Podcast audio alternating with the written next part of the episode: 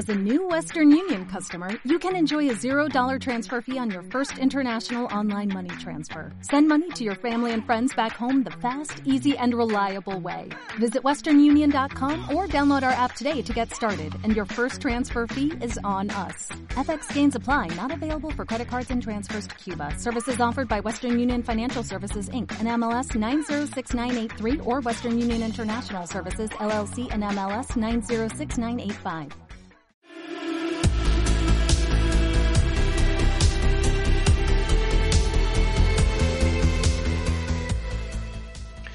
Muy buenas a todos, bienvenidos al sexto episodio de Mythic Podcast. Ya llevamos unos cuantos programas aquí con vosotros. Mi nombre es Daniel Toledo y hoy tengo el honor, eh, una vez más, de estar en este episodio con José Luis Velázquez Joy. Pues muy buenas a todos y bueno, eh, sexto episodio, como tú dices, un poquito tarde, un poquito tarde porque tuvimos unos problemillas técnicos en el que iba a ser el verdadero sexto episodio que justo iba a coincidir con la salida de Pioneer, si no estoy, si no recuerdo mal. Lleva muy poquitas semanas este formato, pero nos hemos vuelto a juntar hoy, no habíamos podido hacerlo antes y bueno, más, más vale tarde que nunca, ¿no? Sí, sí, eso es. Eh, justo cuando salió Pioneer, pues aprovechamos para sentarnos una tarde y hablar sobre lo que nos parecía el nuevo formato. Pero bueno, eso se perdió en el limbo. Eh, nuestro amigo y compañero Daniel Martínez intentó recuperarlo con sus habilidades eh, audiovisuales, pero bueno, no, no lo consiguió. Así que aquí estamos otra vez para grabar y, y, el motivo de que hayamos tardado un poco más es que yo ya he estado de viaje. ¿En, en dónde has estado, Joy? Pues sí, la verdad que tuve la suerte de hace unos meses clasificarme al Pro Tour de Richmond y allí nos hemos ido. en total éramos, sin contar a Talay, ¿no? que es como que ya no es español, ya es de otro planeta, pues éramos 15 españoles en una casa en una casa en Richmond, que está en el estado de Virginia, muy cerquita de Nueva York, en Estados Unidos. Y bueno, era la primera vez que viajaba a Estados Unidos, así que me hacía mucha ilusión. Y, y bueno, hemos estado en el Pro Tour de, o Mythic Championship, como lo queráis llamar. El último Mythic Championship que se va a celebrar con la estructura que conocíamos hasta ahora, porque ahora comienzan los nuevos Players Tour, que son regionalizados. Y la verdad de que. Hecho, de hecho, ¿crees que deberíamos de cambiarle el nombre al podcast? Uh, no, yo creo que Mythic está bien, ¿no? Es como el máximo rango en la arena. Ok, ok, ok. Pues lo mantenemos, lo mantenemos. Sí, sí, sí. A mí me gusta, me gusta este nombre. ¿Cómo lo llamaríamos si no? ¿Players Tours Podcast? No. Eh, eh, sí, no sé, no sé. se, se, me acaba de ocurrir, la verdad, según hablabas.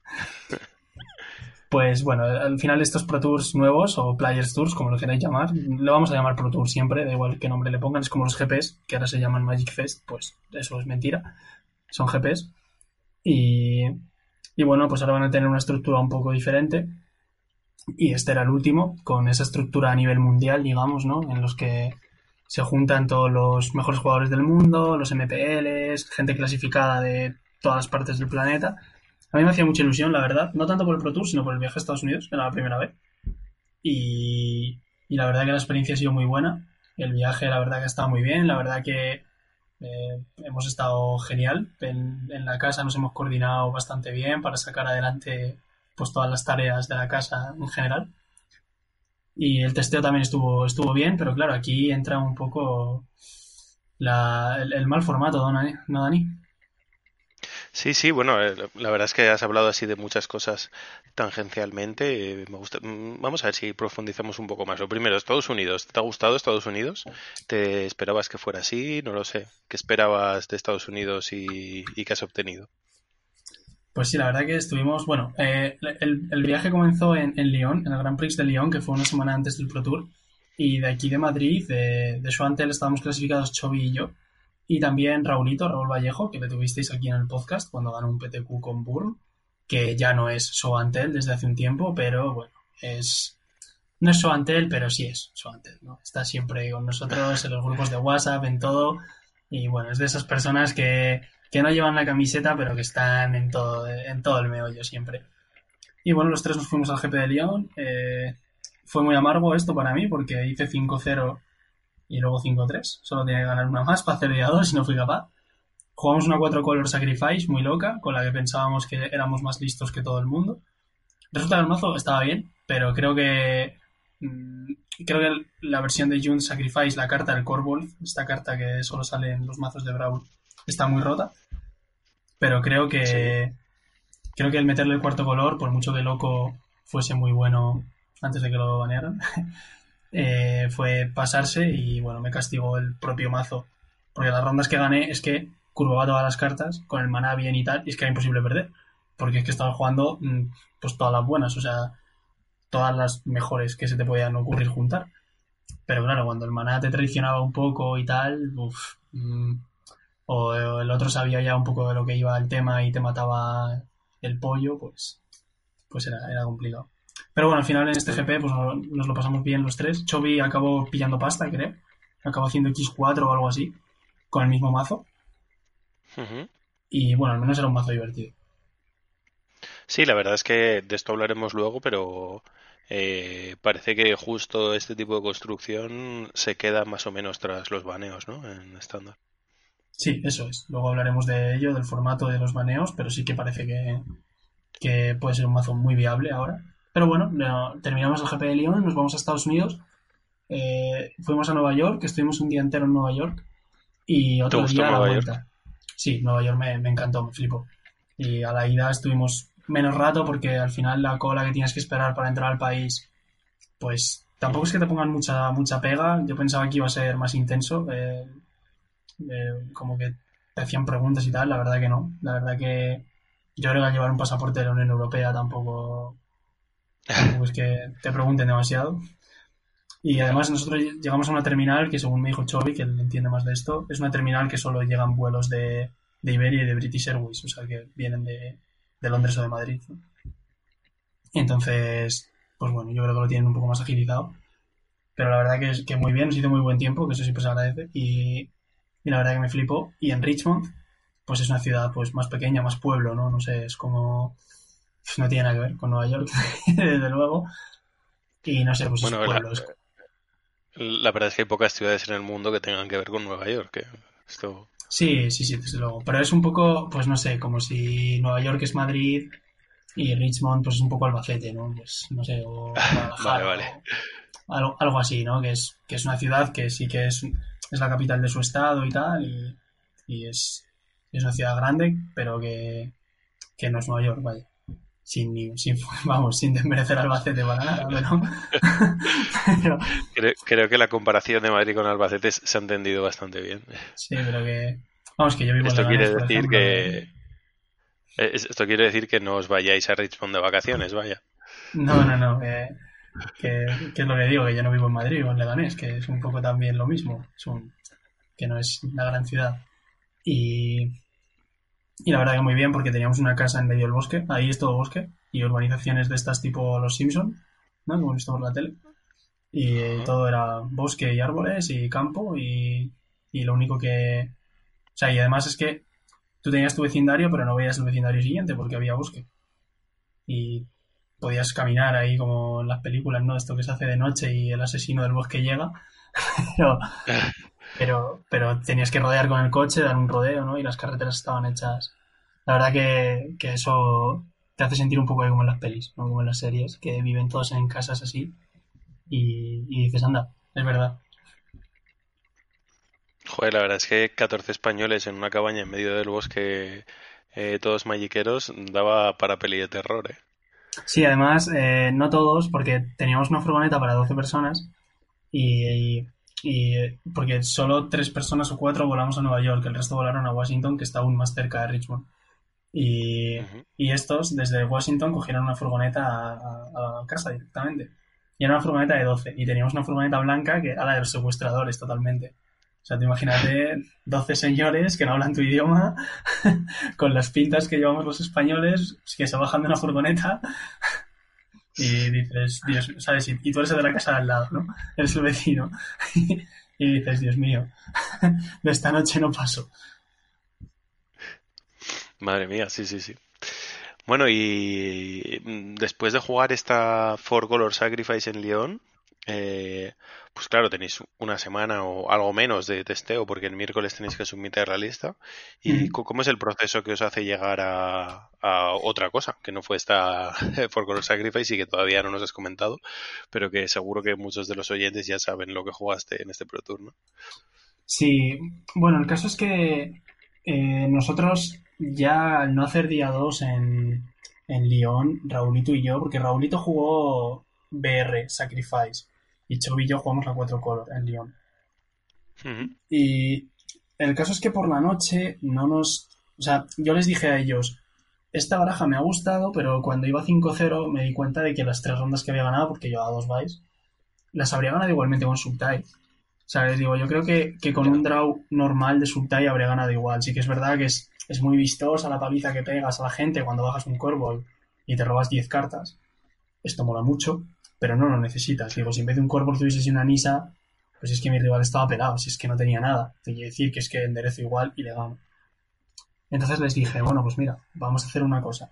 Como Yasoka ha ganado la MPL su, división con la azul-verde por la noche, vamos a vernos, porque Raulito al día siguiente juega un PTQ para Bruselas, que Chobi y yo no podíamos jugar porque habíamos ganado Entonces, Chobi iba a jugar el día 2, Raulito el PTQ y no quería jugar RB, y yo pues me iba a echar unos drafts en la, o algo, ¿sabes? Eh, no, no podía hacer nada. Y entonces vimos a Yasoka, nos quedamos con la manera en la que se ideaba y teníamos las cartas para montar azul-verde, solo azul-verde. Y le dije a Raulito, bueno, pues jugate la mañana al PTQ.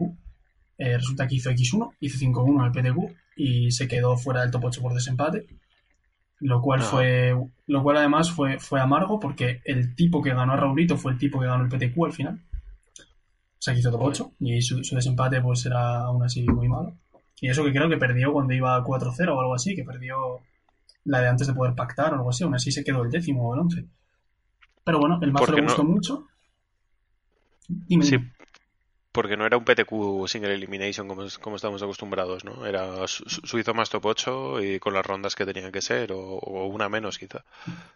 Sí, sí que era de estos de single elimination, pero, o sea, no te eliminaba. no había mucha gente como para, claro, para que para obligar a todos los 6 ceros. Vale, vale, vale. Eso es. Igual 6 ceros había 3 o había dos que pactaron y uno que tuvo que jugar con un X1. Lo típico. Ok, ok. Y el resto eran todos X1, pero entraron como 5 X1 o algo así, o 4 X1. Y, y de hecho también Miguel Calvo perdió también el Winanin, que estaba también allí jugando verde negra de aventuras. Y bueno, nos gustó el mazo, el azul verde. Yo vi a Raurito unas cuantas rondas, nos moló, nos moló mucho el mazo. Luego vimos un poco los mazos que había y dijimos, mira, es que es tontería no jugar Fuz, ¿vale? O sea, es que por mucho que este mazo mole y tenga muy buena pinta, es que es una tontería no jugar Fuz. Y es que al final llegamos a la casa, mm, el primer día llegamos el lunes por la noche, pero ya el martes nos levantamos muy pronto. A las 8 de la mañana ya estábamos todos jugando, pero no empezando, no, no. 8 a.m. ya estábamos todos totalmente dentro de, de jugar y, y bueno, tanto Skita como Varo tenían muy claro que iban a jugar azul verde y ellos creo que fueron un poco los que convencieron al resto de la casa. Tampoco es que nos, nos insistieran, pero les veíamos jugar y tal estaban muy convencidos, sí que hicimos algunos cambios a la lista y tal. Hay algunas personas que no lo tenían del, todo claro. Si azul verde, si sultai, si, si no jugar el Pro Tour. y, al final acabamos nueve personas en azul verde. Eh, no la misma lista, pero a lo mejor sí que 73 cartas, ¿vale? Porque, bueno, lo típico de ellos son juego dos templos, pues yo quiero jugar tres, yo voy a jugar un Once Upon a Time menos, yo juego 24 lands, tú juegas una más, yo juego el cuarto para destruir, bueno, lo de siempre, yo quiero jugar un más manipulativo, pero a mí no me gustan, ¿no? Ya sabes. Bueno, la verdad es que el 9 de 14 es un ratio muy alto, ¿eh? De, mismo deck. Sí, de hecho, eh, bueno, en realidad éramos 15 porque estaba Robinho, que no estaba clasificado, pero iba a jugar las carnicerías, él fue allí para hacer business eh, al punto de la tienda. Y, y también jugó azul-verde. Creo que con él éramos nueve. Y luego había tres, creo, en Junth Sacrifice. Solo Junth. Uno en RB Sacrifice. No, dos en RB Sacrifice. Y luego Naishir, que estaba en Monored. Y Dani estaba en Esper Control. O sea que llevamos Monored y Esper Control. Desde aquí lo digo, os quiero mucho, pero totalmente al bulto. Y. y luego, pues, cuatro personas jugando cuatro o cinco personas jugando Sacrifice y, y 9 jugando UG. Jugando UG, eso es. Bueno, muy bien. Y pues nada, es la lista y empieza el Pro Tour. Sí, y bueno, habíamos jugado unos cuantos drafts de manera también un poco más individual, aunque hicimos unos cuantos entre la casa y el, y el propio GP, ¿no? Que cuando te acercas allí a apuntarte, pues te dan nueve sobres a cada jugador. Y es un poco, es un fastidio ser 15, porque no puedes hacer dos mesas de 8. Eh, y además, bueno, Robinho no había jugado nada de draft, o muy poco. Pero bueno, eh, drafteábamos por parejas o algo así, ¿no? Y, y al final nos apañábamos siempre para poder jugar. Y bueno, yo personalmente había hecho unos entre 30 y 40 drafts, no sé, no son muchos, tampoco son pocos. Mm, no sé, supongo que según a quien le preguntes le parecerán una barbaridad o, ni el aperitivo, ¿no? Eh, en comparación con el resto de, de, españoles que jugaron el Pro Tour. Pues mira, yo creo que Osquitar, que era el que más jugaba, llevaba como 150, ¿sabes? No sé, una, una barbaridad en el mall. O sea, él se dedica a esto, él como que vive, ¿no? De, lo que saca jugando al mall y, había jugado pues una auténtica barbaridad. Y bueno, y el resto, pues había gente que está un poco más descolgada en general del, del, del competitivo y a lo mejor habían jugado un poco menos, pero, pero todos tenían idea. En general no había nadie que, que no cogiese las buenas, ¿no? me refiero. O sea que al final, y, y si había alguien que, que, que a lo mejor dudaba en algo más, en muy poco tiempo se puso a un nivel muy cercano al de la media del grupo. En este sentido sí que hacíamos mucha confluencia, ¿no? Para que si, sobre todo por lo de draftear en parejas, me refiero. Entonces, si, si, tú, si tú has jugado tres drafts, pero te estás jugando con quitar, pues él te va a decir, oye, tío, coge esa, por esto, esto y esto, ¿sabes? y lo vas a ver. Entonces, bueno, el primer draft, mi mazo yo creo que es uno de los mejores mazos que he hecho en el Pro Tour. Eh, o sea, de los mejores mazos que he tenido nunca en Throne of Eldraine. Y de hecho la primera ronda me tocó contra un tío que tenía un Garruk. Y de hecho le tenía la primera partida ganadísima. El tío me jugó, se, se giñó el Garruk, ¿vale? Sin mano. Me hizo, oiga, pues mira, este parece buena. Y yo, vaya. Y se lo maté, pero se lo recuperó con una carta que hay de recuperar. Y me lo volvió a jugar. Se lo volvió a matar pero ya me generó tanta ventaja que, no pude ganar la partida. Pero le gané las otras dos, donde me volvió a castear el Garru varias veces. Yo ya sabía que lo jugaba, entonces jugaba muy agresivo a ganar la mesa muy rápido. y tenía una blanca negra de caballeros. Y, sorprendentemente gané la ronda y dije, oh, es que mi mazo era muy bueno. O sea, a pesar del Garru, o sea, sin el Garru, mi mazo era mucho mejor que el suyo. Y luego me tocó Ben Stark. Me tocó Ben Stark, que su mazo también era mucho peor que el mío. ¿Vale? Y, de hecho, la primera partida le pegué una paliza que ni me vio. Y la segunda partida, el tío le hice mana bicho, o hay un 2-1 que es caballero, que pone un contador a otro cuando se muere. Sí, se juegan construidos. pues él me hizo Lango, yo le hice el 2-1. Él me hizo Lango, yo le hice 3-1, que es una aventura, se lo jugué ahí como 3-1. El tío robó y me hizo Go. Y yo le hice por 3-1-2-3 fly y te pego. El tío se robó la tierra, me hizo tierra le pegué con todo y se moría a la vuelta y el tío se robó la segunda fuente negra que no la tenía y me pegó una carta rara que es que eliges un tipo de criatura y ganan menos 3, menos 3 todas. Y todas las mías eran humanos. Wow. Entonces cuando el tío se moría de vuelta, es verdad que me dijo que tenía la carta de mano. O sea, el tío me dijo la tenía de mano, pero el tío, esa carta vale negro negro y el tío me jugó dos islas. Sus dos primeras tierras. o sea que y la tercera partida, sabiendo que jugaba eso, a él le salió mucho mejor, a mí tampoco me salió tan agro. Y le estaba pegando una buena paliza, pero hubo un turno que ya el tío, bueno, tenía alguna carta buena más y tal. Y yo estaba empezando a fludearme un poco, él, no se fludeaba porque las mazos azules al final, pues como siempre. Y hubo un turno ya que dije, mira, si no me la ha tirado es que no la tiene. Le hice deploy y a la vuelta se iba. Y le dije, mira, si la tienes, la tienes. Y el tío me dijo, no, no, no, no la tengo pero en su turno él tenía 8 manás y hay un pozo que adivina 2, entonces le daba para hacer bajar el pozo y petarlo. Entonces veía como mínimo 5 cartas, la que roba y las dos del pozo y las dos que roba. Y con el Scry del pozo lo encontró. Era, o sea, llevábamos muchos turnos de partida, igual había visto medio mazo, ¿eh? o sea que... Sí, que era más o menos normal que la pudiera encontrar. Sí, podía, pero mi sensación era que si yo aguantaba más mis cartas en la mano, iba a llegar un punto en el que me iba a ganar sin, sin tenerla. Y bueno, pues me ganó esa ronda, pero la siguiente, la última del draft, le pegué una paliza a un pobre señor que no tenía Garruk, no tenía la rara, y le pegué una, una somanta de palos increíble. Y, y de hecho luego estuve hablando un poco con Ben Stark y, y me dijo que, que, que le molaba mucho mi mazo, que le parecía que había sido muy guay y tal. Y digo, pues mira, oye, estupendo. Pero la parte más divertida de, de este formato estaba en el Constructed, ¿no? Básicamente. Sí, bueno, de- de- depende cómo lo mires y depende para quién, pero sí, sí, ahí estaba la amiga. Para mí era, era un torneo muy complicado porque yo siempre juego mazos muy a atraco. Los dos últimos Pro Tours a los que habíamos ido eran de Modern, tanto el de Londres como el de Barcelona. Eso es mi salsa porque en Londres jugamos Prison, que no es un mazo de atraco, pero sí es un mazo de atraco, porque al final echas todas las cartas a la mesa y te da igual. Solo tienes que saber cuál, cuál buscarte. Sí, al final tienes tu plan definido y claro y no tienes que andar haciendo virguerías ni enfrentarte a, a puzzles nuevos y a fases de combate todas las partidas. Eso es. Y en el Pro Tour de Barcelona pues jugué UR Phoenix, que no siempre es un mazo de atraco, aunque a veces sí, pero digamos que he casteado unas cuantas Serum Visions en el formato, ¿no?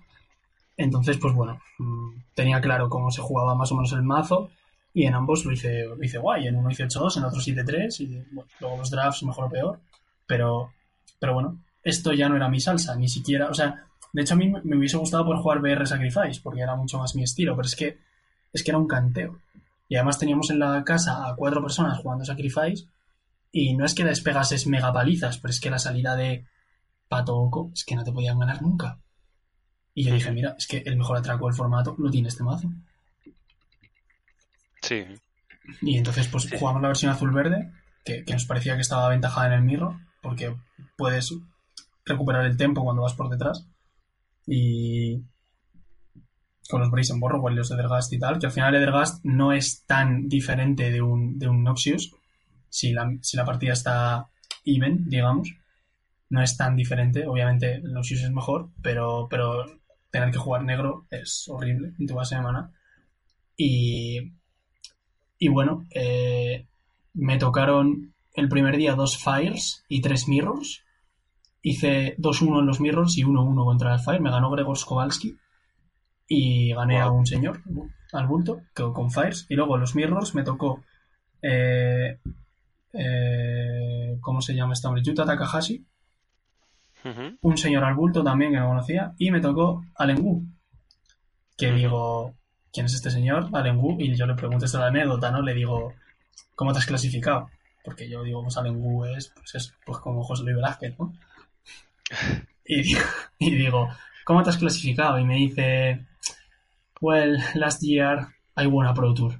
y yo, y yo, ajá, Pro Tour, eso, eso, Pro, Pro Tour es mucho Pro Tour. Y resulta que es uno de los que ganó el Pro Tour de tríos, el- era el que jugaba Legacy. Ah, y, vale, vale. y ganaron el Pro Tour, Greg Orange, este señor, y me dijo el nombre del otro, pero ya no me acuerdo. Y, y bueno, resulta que el señor pues había ganado un Pro Tour, el tío era bueno, me pegó una paliza. Y, y bueno, la verdad que oponentes de nivel, pero acabo 5-3 el día, que está bien, 3-2 en estándar, 2-1 en, en draft, que para mí ganar dos mirrors ya, ya estaba bien. Y después el segundo día tengo un mazo muy malo de draft, una roja negra de caballeros. De hecho, drafteo en la misma mesa que Raulito y me toca con él la primera ronda. Resulta que Raulito también tiene una roja negra de caballeros y resulta que Madre hay, mía. que hay al menos otro señor en la mesa que también tiene una roja negra de caballeros. Ahí alguien hizo algo mal. Sí, alguien hizo algo mal, desde luego. Eh, Raúl me ganó, fueron dos partidas, bueno, me ganó 2-0, pero fueron dos partidas muy, muy ajustadas. De hecho, me dio mucho más rabia la primera, porque la segunda sí que fue ultra ajustada. Y los dos nos llegamos a quedar en una vida durante varios turnos y tal. Y, pero la primera yo tenía como cinco bichos y él ninguno. Pero hay un encantamiento de cada vez que te ataca un bicho, te drena una vida.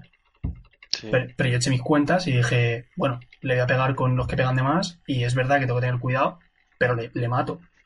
Y yo tenía un removal en mano y tal. Bueno, pues el tío Raúl tenía otro encantamiento y se lo robó. Entonces, claro, atacar era como que me hiciese un drain de dos. Y entonces ahí ya no llegaba. Y no había ninguna manera de la que yo le podía ganar. Y entonces la primera partida me la ganó sin tener bichos en mesa. Pero cada vez que yo le atacaba, yo perdía dos vidas. Claro. Y él ganaba dos. Entonces, claro, no llegaba por ningún lado a ganarle. O sea, no- era imposible. Porque mis bichos eran todos chinches. ¿Sabes? Al final, caballeros pequeños. Y esa partida me dio un poco más de rabia perderla. La segunda estuvo muy guapa, fue una partida muy, muy intensa. Y, y nada, después gané un tío que tenía un mazo muy malo y, y la verdad es que el mío. Y después me ganó me ganó Francisco Cifuentes, que no tenía un mazo mucho mejor que el mío. De hecho, fueron dos partidas muy, o sea, tres partidas de hecho muy ajustadas. Pero al final él tenía un Jorbo, y que es el bicho que vale triple verde, y me lo curvaba de tercero todo el rato. Y le pude, ganar, le pude ganar una que se lo maté, me lo curvó, yo tenía el remove, tal, y se lo maté, y a partir de ahí, pues el tío no tenía mucho más, pero me lo curvaba todo el rato, y yo diciendo, pero el chico, él tiene una verde negra, muy verde y poco negra, pero la cosa, o sea, lo raro es que tuviese tres bosques. La, cosa es que él lo tuviese siempre de tercero, y claro, es que ese bicho de tercero me, te pega unos golpes que... Sí, sí. Vale, bueno, entonces te pones... Sí, te pones 6-5 en ese momento, ¿no? Me pongo 6-5, luego de vuelta al estándar, otra vez los mirrors, y esta vez ya me tocaron cuatro mirrors seguidos, ya, ya el día 2 nadie perdona. Y... Cuando dices mirror, eh, ¿todos jugaban blue-green o...? No, no, no, no, Me tocó, me tocó una band... No, me tocaron dos bands, una Sultai y, una, y un mirror puro. Ok, ok. Y de hecho uno de los de la band fue Peter Ingram, que me la intentó liar, y yo le dije, mira, no. Porque el tío, pues yo le hago Oka, ¿no? Y, y él me hace Oka también, y yo de turno 2 le hago otra Oka. Y él, pues de turno 2 me hace... Me hace por 3 Teferi, te subo una Fuz y roba la carta y la roba directamente. Y yo le digo, no, no, o sea, me subes una food y en respuesta la voy a romper con la oca que no tiene mareo.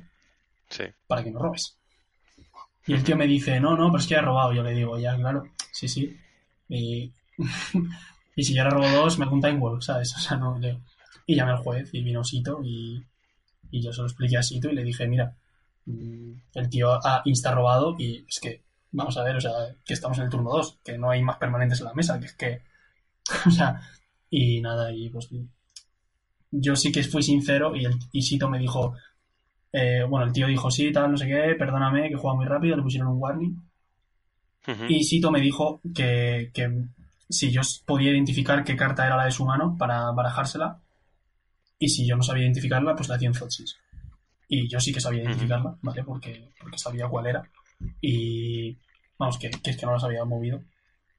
Y bueno, ahí también fui sincero. Me pagó el, karma, me lo pagó y le pegué una paliza. Pero... y, lo que ocurrió es que tú dijiste la carta que era y, el, y la barajó en la biblioteca y ya está, ¿no? Sí, si tú no sabes, como él había junto a la carta, si tú no sabes identificarla, pues la haces en Zotsis. Ya. Y tuvo que revelarla, ¿no? ¿no? No, no, no. Yo no sabía cuál era en ningún momento. Pero vamos, que detrás mm, el tío le hice lobo, le maté la boca y, ¿sabes? ¿Sabes, no? Cómo acaba eso.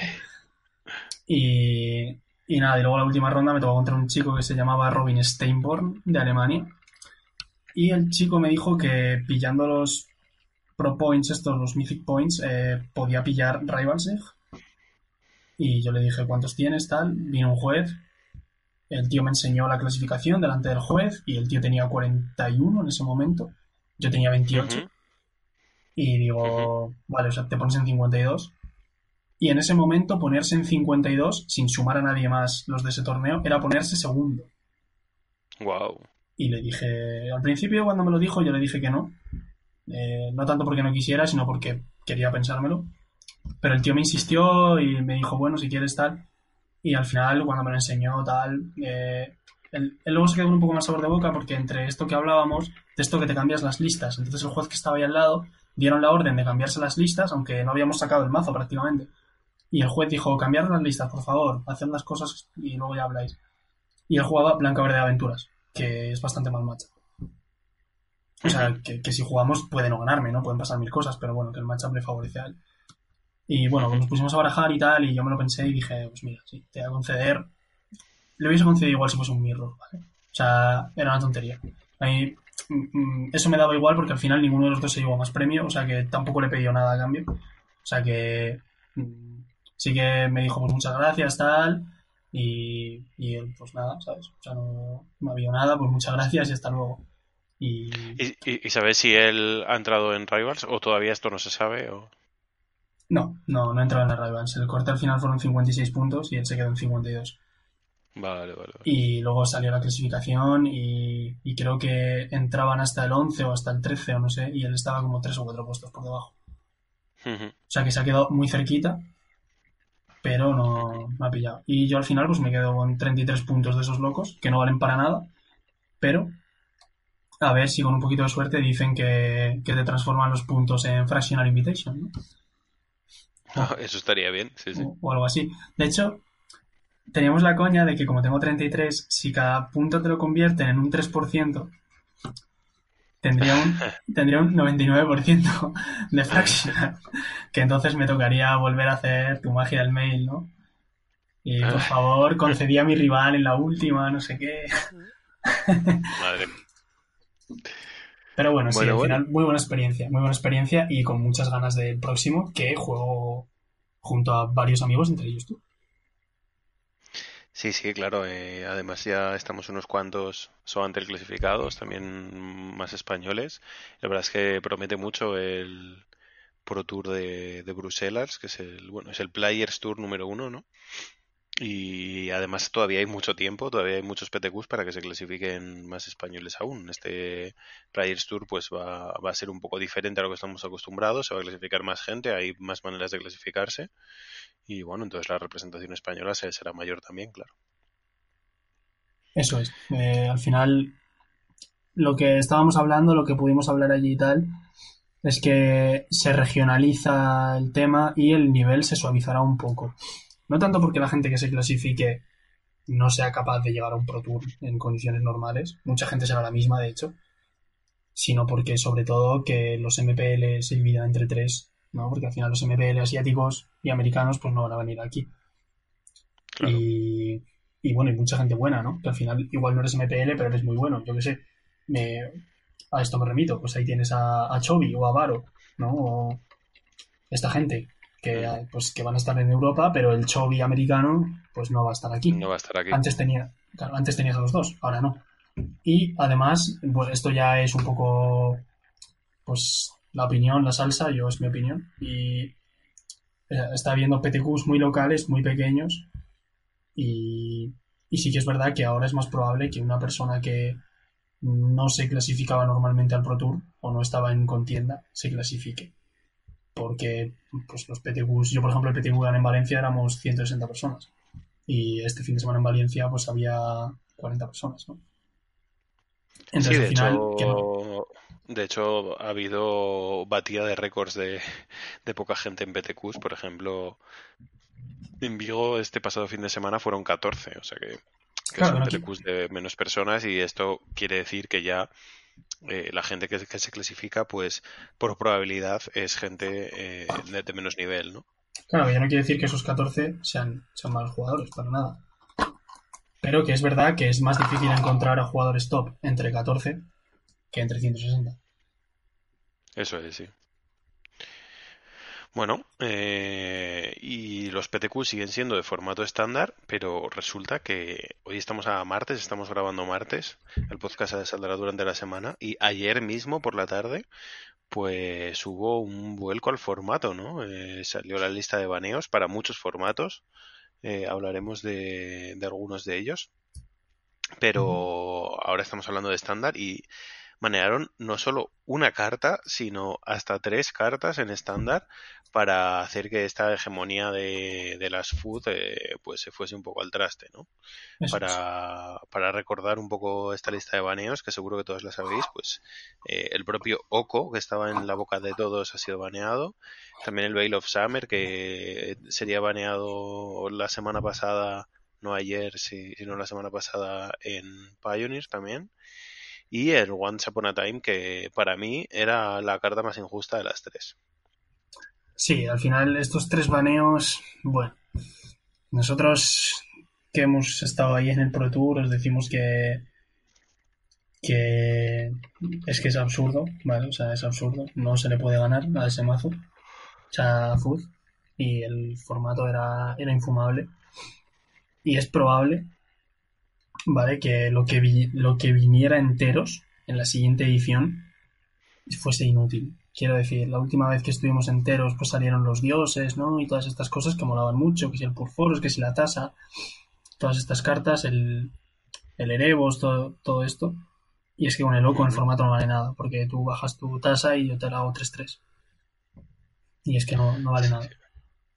Sí, sí, eso es cierto, claro. Eso no, no, no lo había pensado, mira, pero si siguen la, la dinámica de los dioses eh, indestructibles y tal, y todopoderosos y tal, pues el loco, la verdad es que lo- los, los inutilizaba. Claro, Pero que es, esto... que es lo que pasaba con, con cartas como los artefactos estos que han sacado en, en Throne of Eldraine. El artefacto este verde, por ejemplo, que es el que te da maná, robas cartas. Esta carta es buenísima. Esta carta se jugaría a la saciedad. ¿Cómo no se va a jugar eso? Pero es que te lo hacen un 3-3. Entonces, es que pa- pasa todo el rato. Da igual, tú piensas en la carta que tú quieras, que es un 3-3. Ujú. Sí, sí, correcto. Y por eso, de hecho, las cartas de que valen 4 o 5 manas, pues son peores, ¿no? Porque prefieres tener un 3-3 por 2 o 3 manas que por 5 manas. Claro. Entonces la manera de ganar a los mazos de Oko era pasar por debajo con mazos como RB Knights, con un montón de Everclips y cosas así, pero Ujú. a costa de ser un mazo malo. O sea, quiero decir, ese mazo no es que sea un mazo malo que no sea un mazo funcional, sino que es que tu mazo es peor. O sea, que la partida que no atraques, tú sabes que pierdes. Vale, Y aún- y ahora que no hay Yoko, ¿qué pasa con el formato? Ahora que no hay Oko es cuando de verdad se abre. Ahora es cuando el formato de verdad es bonito y no va a haber un mazo absurdamente superior mil veces al resto. Y eh, pues antes hablábamos de esta June Sacrifice, que no se le va nada, ninguna carta, si acaso el Once Upon a Time, algunas versiones, pero muchas no la jugaban. La RB Sacrifice es un mazo ahora decente.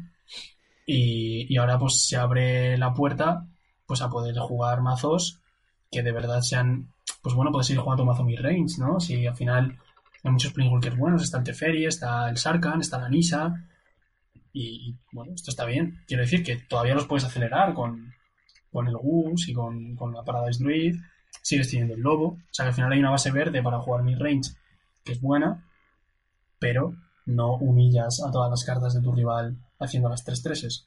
Y ahora se abre la puerta a otro mid-range que no sea verde. Yo recuerdo que se jugaba la Esper Midrange antes mucho, con Teferi, con la con la heroína 2-2 que te va poniendo unos unos, y con el Thief of Sanity, por ejemplo, que es una carta buenísima, si no fuese un 3-3. ¿No? Entonces, esas cartas ahora, pues si fuesen 3-3 con la habilidad sería mucho mejor, ¿no? Pero, Eso, eso, eso.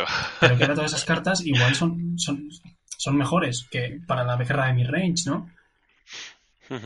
Entonces a mí esto sí que me gusta mucho. Y además el midrange negro-azul, tanto Grixis como Esper, pues una de las cartas clave de esos mazos es el Zauter Azul, ¿no? Y ese tipo de cartas. Cartas como el Disdainful también y demás, que, que te ayudan a, a generar ese tempo que necesitas para ganar esa- esos mirrors. Y resulta que el Veil of Summer, pues era absurdo. O sea, era mucho mejor jugar verde, porque era mucho mejor jugar la respuesta a la respuesta que a la respuesta. No sé si me explico.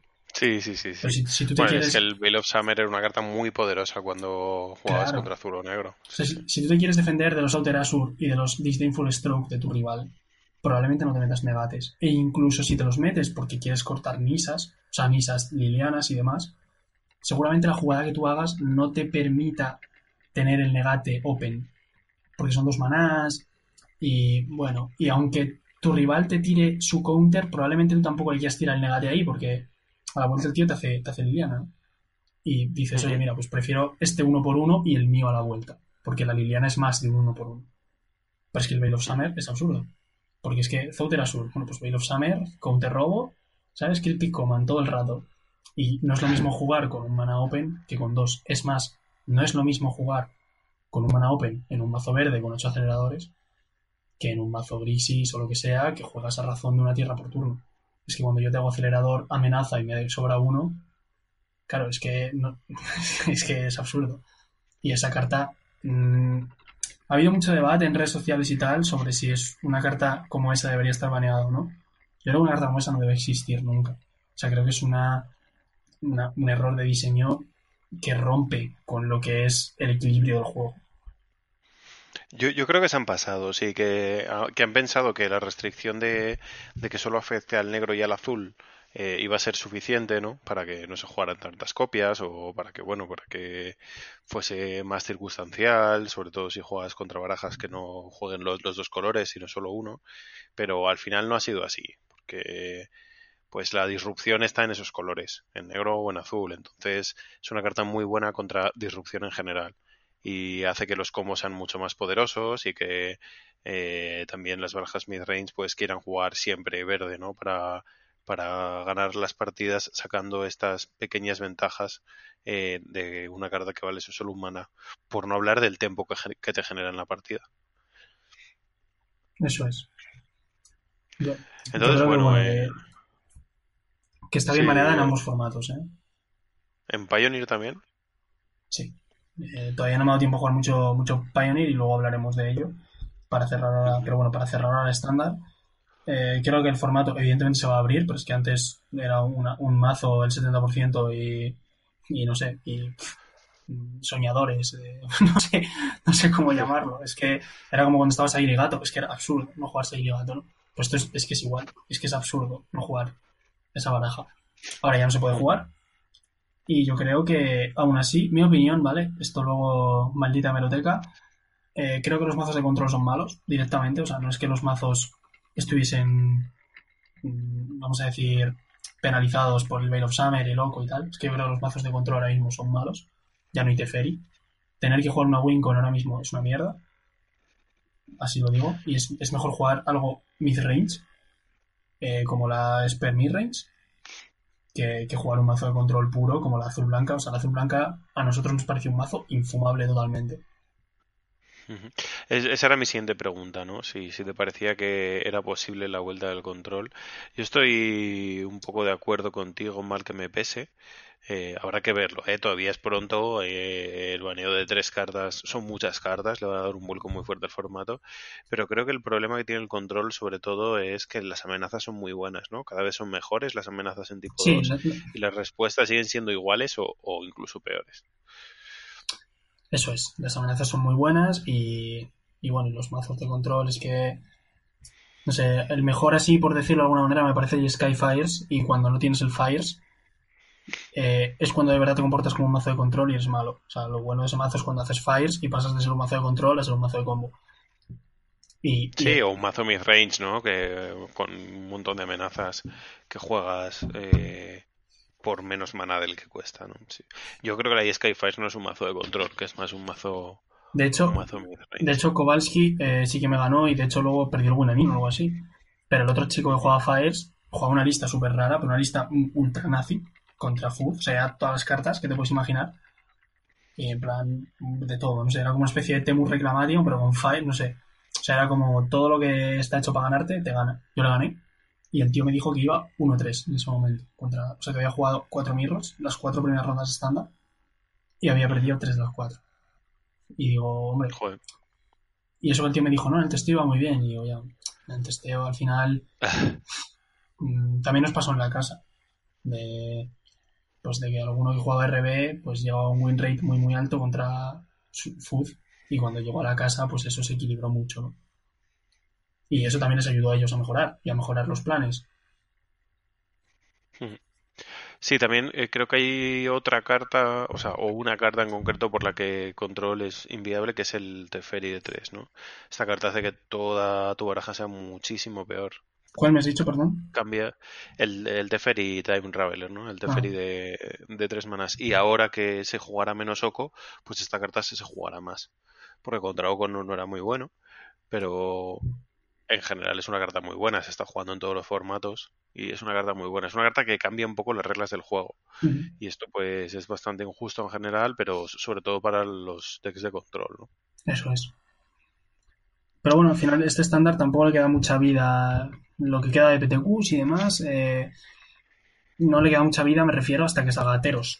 ¿vale? Que al final te metes ahora en diciembre, que el calendario como que es el parón navideño. Y después, la siguiente temporada de PTQs, que ya es después de Navidad, esta temporada creo que acaba como el día 20 de diciembre o algo así. Y la siguiente temporada no tiene ningún formato concreto, sino que básicamente cada tienda, dependiendo del rango de fechas en el que decidas hacer tu torneo, puedes elegir uno u otro formato. por ejemplo, las tres primeras semanas serán estándar, las tres siguientes serán Pioneer, las tres siguientes será sellado Modern y así. Joder. Entonces, esto, es, es, como muchísima salsa, ¿no? Claro, eh, esto me parece bien por un lado, porque al final pues todo el mundo puede jugar el formato que le gusta. Si tú juegas mucho Modern pero no tienes mazo estándar, aún así puedes competir. Pero por otro lado, si todas las tiendas quieren hacer, qué sé yo, Pioneer, vamos a tener en las tres mismas semanas 10 y las semanas anteriores y siguientes 2. Entonces yo no sé exactamente si esto se va a quedar así, si no. A mí me parece que deberían dejar poner el formato que tú quieras en la fecha que tú quieras. Cuando quieras, claro. Sí, sí, yo, lo veo mejor así también.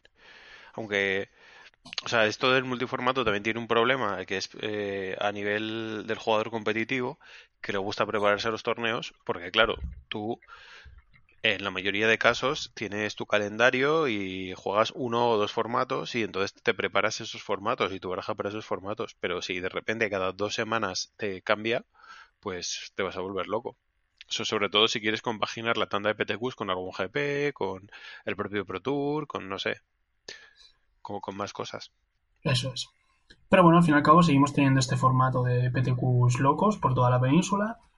Eh, tendremos pues otros veintitantos en España en Madrid estamos teniendo tres hasta ahora, esta season. Tres ha habido esta season, sí. Bueno, no, no, ha habido, de hecho se ha celebrado solamente uno. Se ha, celebrado, se ha celebrado solo uno, que ha sido en Rebellion, y faltan otros dos, uno de ellos en Ítaca, otro en Tempest. O sea, en Tempest, perdón, en, Júpiter. Y, y, bueno, esperamos que se puedan, que se puedan ampliar eh, a más. Y, pues sí. Y bueno, eh, al final, el formato que más ganas tenemos de jugar, que ojalá todos los PTQ sean y el que es el Pro Tour de Bruselas también, que además no solo el Pro Tour de Bruselas es este formato, sino también el Grand Prix paralelo es Pioneer. Y digo ya Pioneer porque Rafa hizo una encuesta en Twitter de cómo se pronuncia. Esto es una democracia y la mayoría ha dicho que se dice Pioneer, así que yo no voy a ir en contra de la voluntad de la gente. Bueno, en realidad no, en realidad han dicho Pioneer, ¿no? ahí con esa E. Ah, Pioneer, pues, pues, me sale más difícil Pioneer que Pioneer. Pero bueno, eh, el caso es que, en realidad es Pioneer, pero bueno. Pioneer, vale. Pues Pioneer, pues, el caso es que yo, yo lo llamaba Pioneer, eh, así como suena en español, y, y, parece que a la gente pues le gusta. Además, como que la mitad de la palabra la dice eh, en inglés y la otra mitad ya, ya les cuesta, ¿no? Claro, es un poco raro, sí, sí, es un poco raro por esto, sí, sí. Pero bueno, yo, sea yo, sea... la, verdad es que eh, el mismo día que salió el formato, eh, eh, vi un streaming, no sé si estaba viendo o vi un streaming de Menguchi y claro, se, se puso a hablar del formato y, y, vi exactamente cómo lo pronunciaba y por eso ya me he quedado con esa pronunciación, si no a lo mejor hubiese cogido el deje de el primero que me lo haya dicho españolizado, ¿sabes? No, no lo sé. Eso es es, bueno, Manguchi pues Pioneer, ¿no? En inglés. Sí. Y bueno, sea como sea, el formato nuevo, que no ha tenido baneos esta última semana, pero sí que los ha tenido en prácticamente todas las semanas anteriores. Eh, recordamos que el formato salió con las Fetchlands baneadas, ¿vale? Las Fetchlands de Kans de Tarkir no son legales desde el principio. Y actualmente pues está baneado también el Ferial Guardián, que comba con Saili, está baneada la línea mística verde, que hace que tus bichos den más mana, Ah, está baneado el of Nisa también, que es el Ponder verde, como algunos lo llamaban. No hagáis ni caso, esto es una carta traicionera. Sí, e, esas tres las banearon eh, hace 15 mm, días, más o menos, o sea, en el primer lunes de baneos.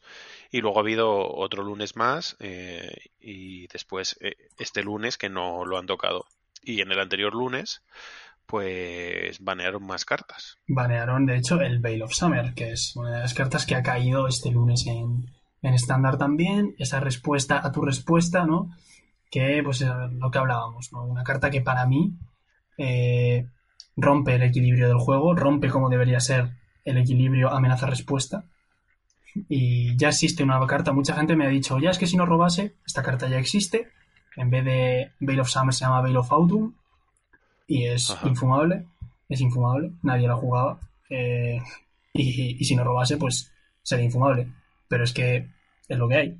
O sea, si quieres jugar una. Si tú quieres darle Hexproof a tu. O sea, es que una respuesta que ya es buena es, por ejemplo, el Blossoming Defense, que es más o menos Hexproof para defender un bicho. Pero es que si el Blossoming Defense se lo pudieses hacer también a tus spells en la pila y además robases, pues no, esta sería demasiado buena y es lo que pasaba con el Veil of Summer. Pero bueno, Dani, cuéntanos, cuéntanos este Pioneer un poco por dónde van los tiros. Sí, la verdad es que yo he estado jugando bastante porque, bueno, como no tenía el Pro Tour de Richmond y ya estoy clasificado al, al siguiente Pro Tour, pues no he tenido que jugar el estándar y he aprovechado para jugarme unos Open de Itaca, un poquito de Legacy, un poquito así de formatos un poco más variopintos, ¿no? Y Pioneer ha sido uno de ellos. He jugado algo de Pioneer, estado jugando sobre todo una Sultai que salió al principio con un montón de cartas buenas ahí todas juntas y que todas han sobrevivido a, las dos guillotinas de las, de las dos primeras semanas. Y, y esta baraja celebra que hayan chapado el Veil of Summer, porque la verdad es que era la mejor respuesta a todas las cartas del deck, que es, es muy, muy azul y muy negro, ¿no? Y es cierto que el formato estaba viendo un claro predominio de las barajas verdes, ¿no? Primero la Green Devotion con la línea, el OAT y así. Eh, al chapar esta línea y este OAT todavía eh, se seguía abusando eh, de la devoción a verde y se seguía viendo barajas de Nictos haciéndolo muy bien en, todos los torneos. Así que yo creo que por esta razón y porque estaba empezando a, despuntar la Blue Green eh, Nexus Reclamation, ¿no? Este combo que hemos tenido en estándar y que también cayó en estándar. Eh, pues claro, este Bill of Summer protegía muy bien ambas barajas y las hacía muy poderosas. Entonces, el verde estaba siendo predominante en los torneos. Creo que por eso decidieron cortar el Veil of Summer también. Y ahora, pues bueno, la verdad es que tenemos un formato que ha sido resultado del resultado del resultado de un formato nuevo con varias listas de baneos. O sea que todavía hay mucha tela que, cortar. Y, creo que por fin estamos viendo diferentes arquetipos, ¿no? Tú has estado viendo listas, ¿qué te parece? Sí, de hecho, te voy a ser sincero, eh, esto es ser muy yonki, evidentemente, el domingo, después del Pro Tour, ¿no? Porque el domingo se juega el top 8, no hicimos top 8, ninguno. Y el sábado por la noche, pues cuando llegamos a la habitación y también el domingo, bueno, a la casa, nos pusimos a jugar ligas de, Pioneer en, el ordenador. Yo saqué el PC, ya hice la maleta y tal, sobre todo el domingo, y ya estábamos ahí tranquilamente y vamos a pedir algo de cena por Uber Eats o lo que sea. Y dije, esta es la mía, ¿sabes? Estábamos ahí en la casa, esta es la mía, me voy a jugar unas ligas de Pioneer y, y, sí, la verdad que los arquetipos más ganadores, ¿no? Pues hasta ahora, pues yo creo que está siendo Mono Green Devotion, que ya le han baneado como tres cartas las que hemos nombrado y sigue siendo muy buena. Mono Black, agresiva, que ganó el Star City y ganó un PTQ también hace poco. Y bueno, al final la Mono Black, aunque no tenga a lo mejor los mejores bichos, sí que tiene la mejor carta del formato probablemente, que es el Thoughtseize. Sí, tiene, tiene la mejor disrupción en forma del Seize y del Fatal Push. Y luego tiene el, tiene el Cóptero, que es una carta muy buena, que va muy bien en todas las estrategias agresivas. Entonces, bueno. Eso es, y además tiene, tiene la mejor base de maná, porque solo juega pantanos y unas mutaboedas. Entonces, no, no juegas todas las partidas. Sí, y de hecho juega también el castillo este que hace de un poco de arena pirexiana, ¿no? Sí, que está bastante, está bastante bien. Y después está la Band Ramp, que es con Fear of the Death, que es un poco Escape Shift sí o Escape Shift no. Algunas llevan y otras no. Pero bueno, lleva este Fear of the Death para hacer un montón de zombies 2-2. Sí, yo, yo, creo que el Fear of the Death es la siguiente carta injusta del formato, ¿no? Es una carta que se responde muy mal, lo vimos en estándar. En Pioneer se responde un poco mejor, está el Field of Ruin, pero bueno, y luego cartas como Bloodsun o Alpine Moon, que son cartas muy malas, pero que bueno, que responderían al Field of Dead. Eso es. Pero, pero lo malo del Field of Ruin es que te condiciona muchísimo tu base de maná, una base de maná que ya no es muy buena, porque recordamos que no hay Festlands, salieron baneadas. Entonces es complicado hacerte un deck bicolor y, y, que además soporte bien estos cuatro Field of Ruin, porque tienes que evitar jugar dobles costes entonces y cosas así. Es complicado. Eso es. La verdad que. Que, bueno, esta baraja aún así. Igual sí que van en el filo de D, pero mientras no lo hagan, seguirá siendo un tier 1, desde luego. Y después, una de las que ha ganado más últimamente, de las que más. Eh, mejores resultados ha tenido este último fin de semana, es una azul-verde, bueno, mejor dicha, monogreen con splash azul agresiva, parecida, muy parecida a la que había en estándar hace poco con el Galta. Y resulta que es que eh, una de las cartas es el Surrak, que es este Surrak que cuesta 4 manás, que es un 5-4, que da prisa a un bicho en tu combate si tus bichos suman fuerza 8 o algo así. Sí, correcto. Y claro, cuando haces esto, cuando lo bajas a él, normalmente, claro, con el Galta pegas un, golpe que, seguramente el otro no se levante. Pero el mazo pues lleva 4 Stubborn Denial de base y lleva 4 Ocos, y por esto el azul. El Oco al final pues es de las mejores cartas, ya lo hemos visto en estándar, y el Stubborn Denial, pues mira, estamos llevando Steel Leaf Champion, estamos llevando Yorbo, estamos llevando este Surrak y el Galta y la bestia, esta aventura que es un 5-5 que es una aventura de Entonces el Stubborn Denial pues lo tenemos casi siempre activo en el Ferocious. Y bueno, si llegamos a esta situación, pues es muy difícil perder, porque curvamos un bicho y luego el siguiente turno curvamos otro gran bicho y además tenemos el counter backup y ganamos esa partida. Sí, esta baraja, esta baraja también juega el Once Upon a Time, que es otra de las cartas que eh, pueden ser baneadas, ¿no? Ya ha sido baneada en estándar y bueno, podría ser candidata al baneo porque entra en, la descripción de este tipo de cartas que se juegan gratis y que te dan acceso a muchas más cartas que tu oponente muy pronto en la partida. Eso es, es una de las cartas que, puede ir a banen.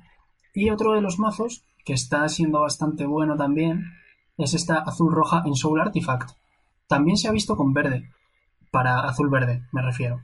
Eh, con, con Oco. Al final el Oco está en todos los lados. Y, bueno, y la azul roja es la que más se juega, que también hizo top 8 en el, tanto en el PTU como en el Star City. Y básicamente, pues esta baraja ya existió en su estándar. Consiste en jugar un artefacto lo más rápido posible. Jugamos muchos costes 1 buenos, Bomats y tal.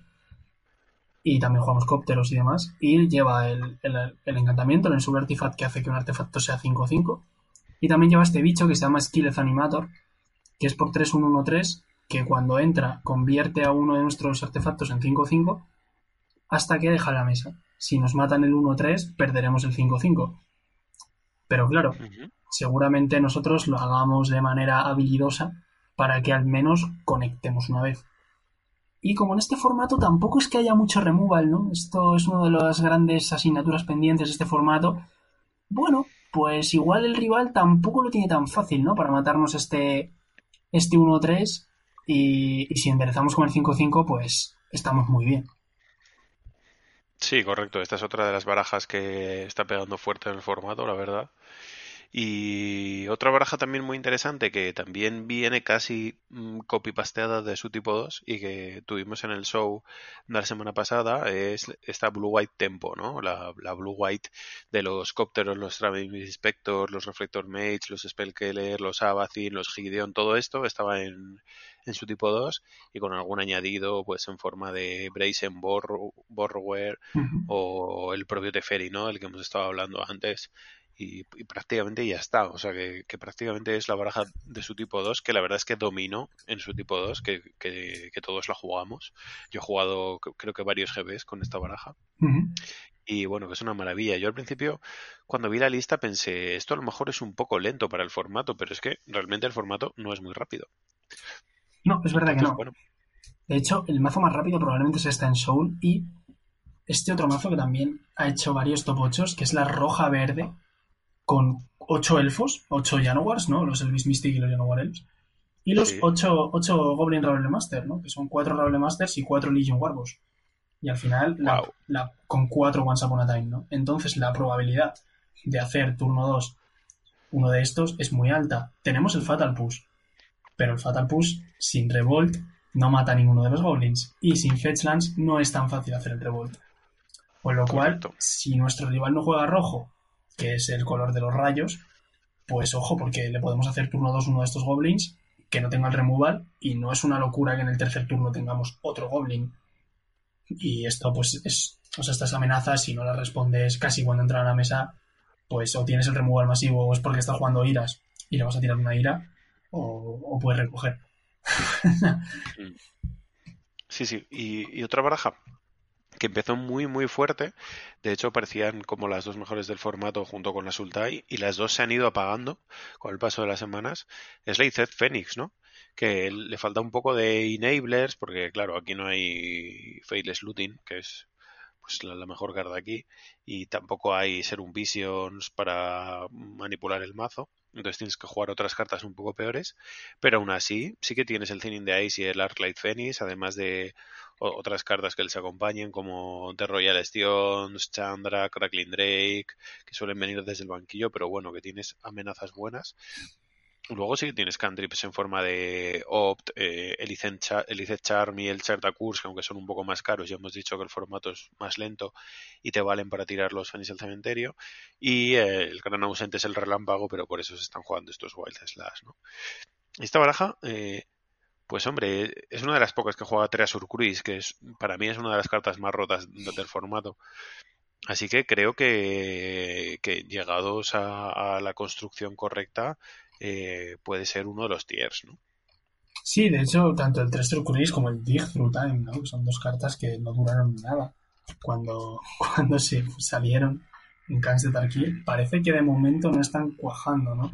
Es verdad esta Sultai de la que tú me hablas, que tú de hecho ganaste el Open de Pioneer con, con, ella, sin perder ni un solo game, me consta. Sí, es verdad, es verdad, sí, sí. Y, sí es verdad que al principio parecía que ese mazo y mazos similares iban a ser pues muy buenos en formato, ¿no? Como Junces en Modern, que no es dominante porque nada domina, pero, pero bueno, que es un mazo muy respetable. Y parece que se han apagado un poco, ¿no? Quizá estas ramp son bastante buenas y tal. Y también, bueno, me decías del 3 de la UR Phoenix. Y creo que un poco a la Phoenix le pasa lo mismo que le está pasando a este estándar, que por si no lo sabíais, aún sigue. Eh, quizás no os habéis dado cuenta de que la azul roja Phoenix con Crackling Drakes sigue en estándar, siendo legal, porque no la juega en Twitter. Pero esto es por culpa de Oko. Eh, y en Pioneer le pasa un poco igual, que tu Phoenix o tu Crackling Drake se conviertan en un 3-3. Es muy frustrante, sobre todo porque el resto de cartas que juegas son bastante malas. Y esto es como tu payoff absoluto. Y es bastante. El loco se está jugando mucho en, en Pioneer. Y de hecho, eh, también otras barajas. Es que al final hay mucho power level. Ahora, por ejemplo, tengo delante en la pantalla la azul verde del Dracis, que también se está jugando. Que también lleva Orcos y lleva los Stone y los Rarity Smasher. Y además, otra de las barajas que también está ahí muy, muy en el top es Hardened Scales. Entonces, todas estas barajas sí que es verdad que yo creo que se lo ponen difícil a un mazo de mi range. Es que al final, por muy buenas que sean tus cartas, eh, es que la sinergia del resto de mazos, ¿no? Como bloque, es tan fuerte y tus respuestas son al final tan limitadas, unos y unos Fatal Push, que están muy bien, pero que parece que se quedan cortos pues al final, si tú, si tú juntas tres o cuatro cartas sin ser respondidas y tu rival también, las de tu rival siempre van a ser mejores, porque entre ellas tienen una sinergia muy fuerte. Sí, sí, la verdad es que parece que los mazos midrange están en problemas ahora en el formato, pero bueno, yo creo que se, tiene que asentar. También el Fiel of the Death eh, les hace muchísimo daño no, no tienen manera de, ganar un Fiel de Dead ¿no? en el late game y no son barajas que cierren el game pronto con facilidad. Entonces, bueno, mm, veremos. Creo que hemos hablado un poco de las barajas que se están viendo ahora. También creo que el dinamismo este de todos los lunes, posibilidad de haber baneo, pues le va a dar bastante vidilla al formato y, veremos cómo llegamos a enero, porque recordamos que ya lo hemos dicho en este podcast, el Pro Tour es de, de Pioneer y bueno, eh, como siga evolucionando tan rápido, pues va a ser muy muy difícil prepararlo, ¿no? Sí, yo, bueno, yo creo que al final eh, en algún punto se estabilizará y yo creo que estamos todavía lejos de ese punto. Mira, tengo ahora mismo los 5 ceros delante de ayer mismo, del día 18, y es que hay como 100 mazos diferentes, 100 mazos.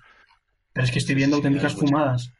Que son fumadas con las que te haces un 5-0 que al final igual te lo llevas a un torneo un poco más largo y, al final no, ganas el torneo, ¿no? Pero es que estoy viendo mm, fumadas mm, que, tienen muy buena pinta, pero que digo, pero esto, esto no puede seguir esta tendencia porque no hay formato, vaya. Sería un nuevo model, pero mucho más abierto. Sí, sí, de, momento yo lo veo así, ¿eh? Tuve miedo las primeras semanas porque se recogió mucho muy pocos arquetipos, sobre todo pues Sagili, Monogreen Devotion, Phoenix estaba ahí. Parecía que solo había tres, cuatro barajas, pero luego, vamos, ha explotado la imaginación de, de los Brewers y también pues con los baneos le han dado una buena sacudida y estamos en un momento, la verdad es que muy bonito el formato porque porque está muy bien jugar los formatos cuando están tan vírgenes y, y que y, no tener miedo de, de salirte de, del arquetipo stock y de las 70 stock de, del arquetipo bueno porque realmente eh, te puedes encontrar con cualquier cosa en los torneos, entonces no va a estar mal lo que hagas, simplemente estará mejor o peor dependiendo con lo que te cruces. De hecho, incluso ya para que veas la fumada, por terminar, tengo delante una Five Color Nimbicet que es este, este Nimbicet que te que muestras 10 cartas y te quedas una de cada gremio. Sí. Pues para que veas, que se ha hecho 5-0 un señor. Sí, e-, esta baraja hubo un momento en el que en la que era eh, no voy a decir representativa, pero sí llamativa en Modern. Estuvo en Modern durante unas semanas que salía, pues yo que sé, a lo mejor uno hacía top 8 de un challenge o cosas así. No, no recuerdo cuál ha sido su mejor resultado, pero recuerdo que, que se vio, que se vio y, se habló de ella. Entonces, bueno, pues su extrapolación a Pioneer parece que también es una realidad. Veremos si consigue asentarse un poco. Pues sí, la verdad que ahora está muy bonito el formato y yo se lo recomiendo a todo el mundo. Sí, sí, eh, de hecho, creo que será bonito durante bastante tiempo Pioneer, pero cuanto antes lo juegues, mucho mejor. Así que si nos estás escuchando, mm, piensa que Barja quieres jugar en Pioneer y ve al próximo torneo que tengas oportunidad.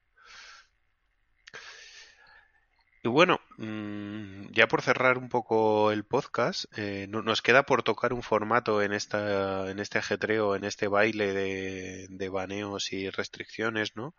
Eh, bueno, podemos adelantar también así muy de pasada que Narset ha sido restringida en tipo 1, que esto no le importa a mucha gente porque pues mm, no, no mucha gente juega tipo 1, pero ahí está y también que creo que el propio Oco ha sido prohibido en Brawl. Esto es un, es un triple que me estoy tirando, ¿eh? No, no estoy completamente seguro de que sea así. Ha sido prohibido en Brawl, sí. Lo que no sé es si como carta, como comandante, no estoy al tanto de esto, pero sé que ha sido prohibido en Brawl. Probablemente como comandante. Y bueno, lo que sí que es un poco más interesante, sobre todo porque en dos semanas, en menos de dos semanas, es el GP de Bolonia de este formato, es que Legacy han prohibido el Gruen and Six. Que esto, la verdad es que me sorprendió bastante cuando lo vi, porque no me esperaba que tocaran nada de Legacy estando tan avivado eh, Standard y Pioneer. Pero en, en, realidad tiene sentido, ¿no? Argumentaban en siempre el comunicado que hacen que, que Temur Delver, lo que los legaceros conocemos como Canadian Threshold de toda la vida, aunque ya no lleva mangostas, que era lo que aportaba la parte de Threshold, eh, pues estaba predominando muchísimo en el formato y, decían que tenía un win rate de 55% o más contra todo el fiel. O sea, no había ni una sola baraja que tuviese un porcentaje mm, positivo contra, contra la, la Temur Delver. Esto es sacado de las estadísticas de las ligas del MOL y los torneos del MOL de Legacy que tienen un, pues un tamaño muestral bastante grande, ¿no? Entonces, bueno, pues parece que sí que está justificado el baneo de este Gronan Six.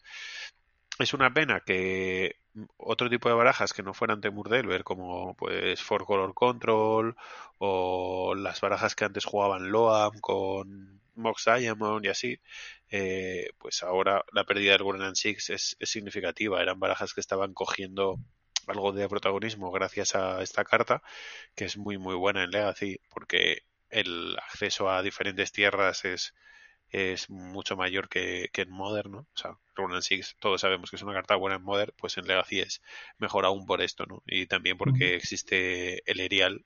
Entonces, bueno, el loop que haces con el Erial es, es muy muy bueno contra contra algunas barajas y también porque existe el brainstorm, es decir, que las tierras de más que te está dando el Uran Six te las puedes barajar con el brainstorm.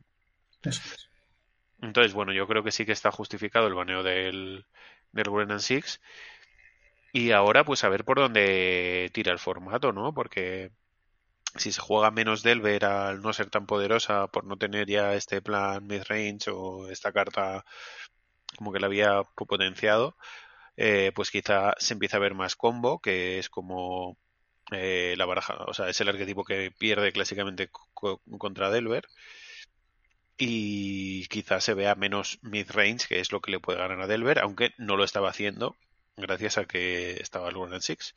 También puede ocurrir otra cosa, que es que mm, pues los jugadores de Delver son jugadores de Delver y a la gente le gusta mucho jugar Delver y sigan jugando Delver sin el Grunen Six, quizá en otra combinación de colores. Grixis parece una buena idea para jugar este Gurma Hangler que se responde fatal en, en Legacy. Eh, y también, pues, eh, la clásica Team América, ¿no? Que es de los colores Sultai, pues también es una buena opción para poder jugar eh, cartas como Tarmogoyf y, y Abrupt Decay. Eso sí, pierdes ahí el Pyroblast, que es una carta muy, muy importante. Entonces, bueno, el formato vuelve a estar abierto, se estaba cerrando mucho en Temur Delver y barajas que intentaban ganarla. Así que nada, estará muy bonito el GP de Bolonia y ahora yo tengo trabajo durante las dos siguientes semanas en buscar eh, una baraja con la que esté cómodo y, con la que pueda hacer frente a todo el fiel, ¿no? Sí, la verdad que yo le al principio el... pensaba ir al GP de Bolonia con vosotros, al final no, no voy. Y tampoco me viene bien la fecha ni nada y me da mucha mucha rabia que sea el último no fraccional que no da estas invitaciones fraccionales y yo no juego Legacy, o sea, que al final si fuese si fuese de Pioneer del formato nuevo habría ido sin dudarlo porque me apetece mucho jugarlo pero bueno, yo de Legacy no juego, no tengo ni idea. Y habría jugado Nauseam sí o sí, o sea que el Grand Six supongo que me daba más o menos igual, pero sí que tengo que decir que cuando subimos a Arcanis tú jugaste esta Delver azul roja verde. Y te vi a ti y a Dani M jugar vuestras partidas.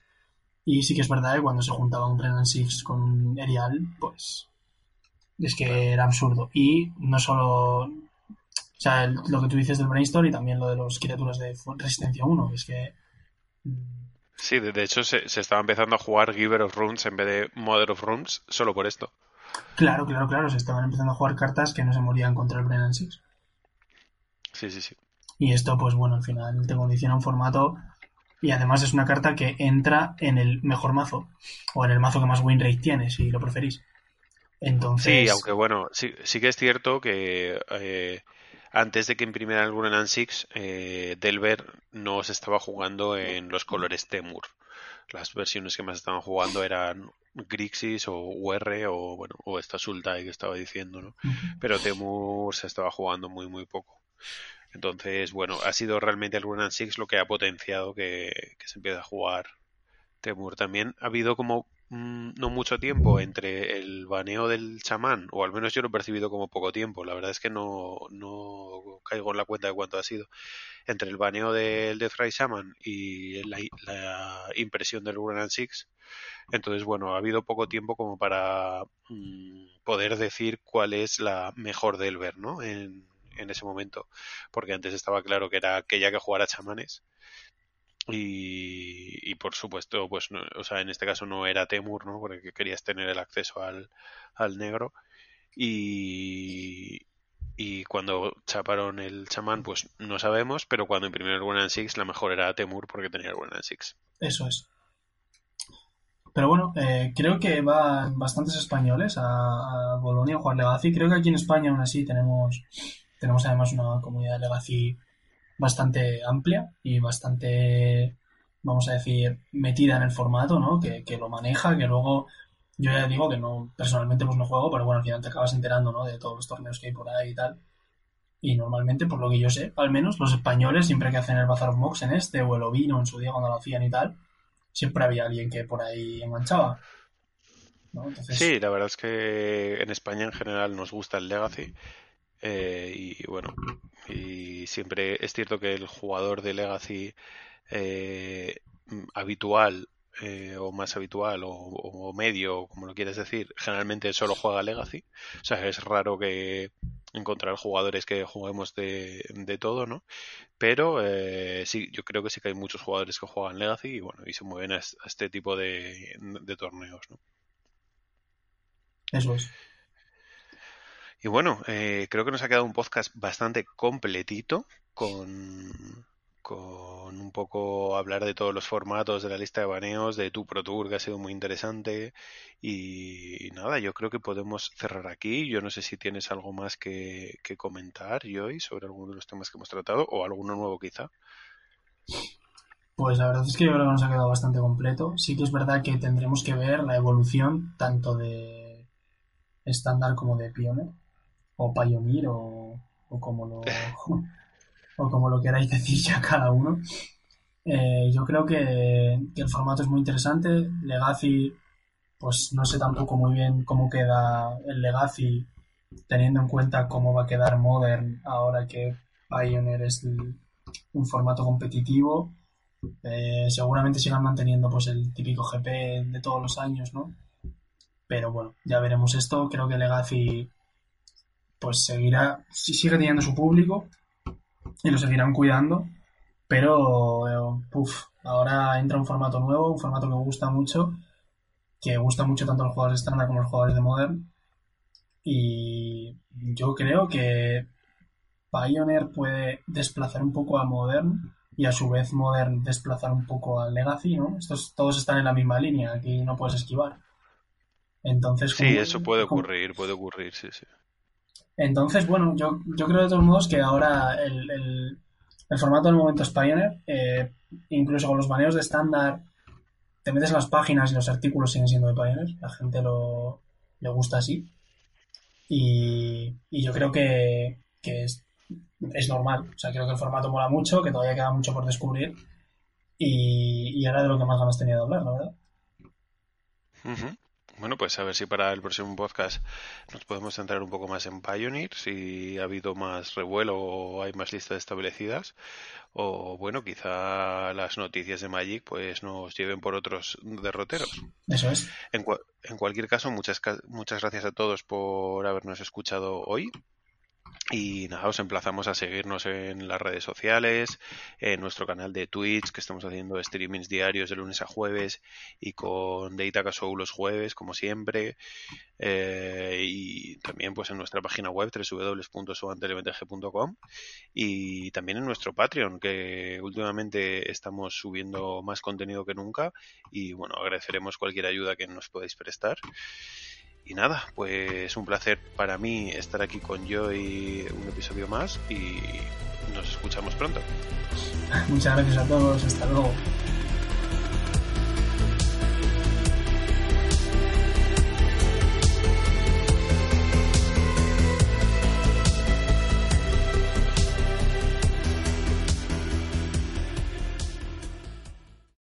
En Sherwin Williams somos tu compa, tu pana, tu socio, pero sobre todo somos tu aliado, con más de 6.000 representantes para atenderte en tu idioma y beneficios para contratistas que encontrarás en aliadopro.com. En Sherwin Williams somos el aliado del PRO.